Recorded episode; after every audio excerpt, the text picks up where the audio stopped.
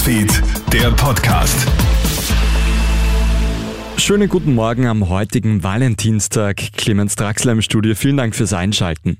Heute ist nicht nur Valentinstag, sondern auch Tag der Kampagne One Billion Rising.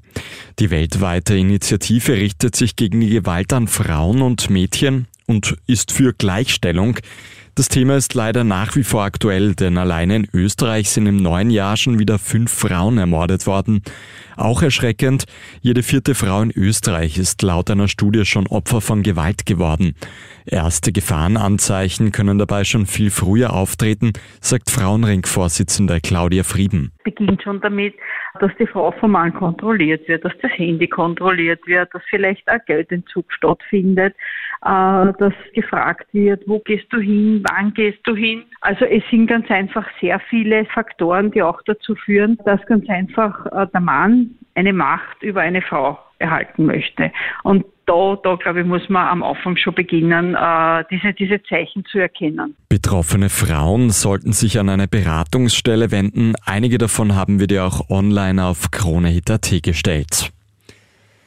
Das US-Militär musste noch nie ein Flugobjekt im amerikanischen Luftraum abschießen, jetzt plötzlich viermal innerhalb von nur acht Tagen. Die unbekannten achteckigen Objekte sorgen nach wie vor für viel Aufregung. In den sozialen Medien wird viel spekuliert. Die einen vermuten chinesische Überwachungssysteme, die anderen sogar außerirdische.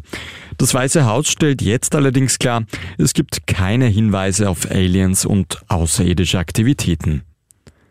Aus etwas skurrilem Grund ist jetzt der Ballettdirektor des Staatstheaters Hannover entlassen worden.